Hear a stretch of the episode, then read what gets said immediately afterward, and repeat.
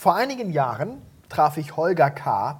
In einer gynäkologischen Klinik, in der ich als Hausmeister angestellt war.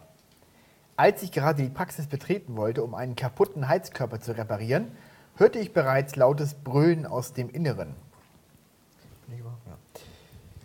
An der Rezeption stand Holger, gekleidet in einem Pelzmantel, wild gestikulierend und sichtlich aufgebracht. Neben ihm ein etwa 13 13-jähriges Mädchen mit verheultem Gesicht. Holger schrie, was heißt hier Beratungsgespräch? Das Balk wird abgesaugt und in den Müll geschmissen. Fertig. Das Mädchen begann laut zu schluchzen, während die Rezeptionistin Holger erklärte, dass ein Beratungsgespräch mit Pro Familia nötig sei und man eine Minderjährige keinesfalls zum Abtreiben zwingen könne. Daraufhin rastete Holger aus. Weißt du nicht, mit wem du, es, mit wem du redest? Ich bin Holger K. Fernsehkritiker, Philanthrop und letztes Bollwerk im Kampf gegen die jüdischen Medien. Das Mädchen neben Holger brach erneut in Tränen aus. Holgi, ich dachte, du liebst mich. Lass mich in Ruhe, Nutte.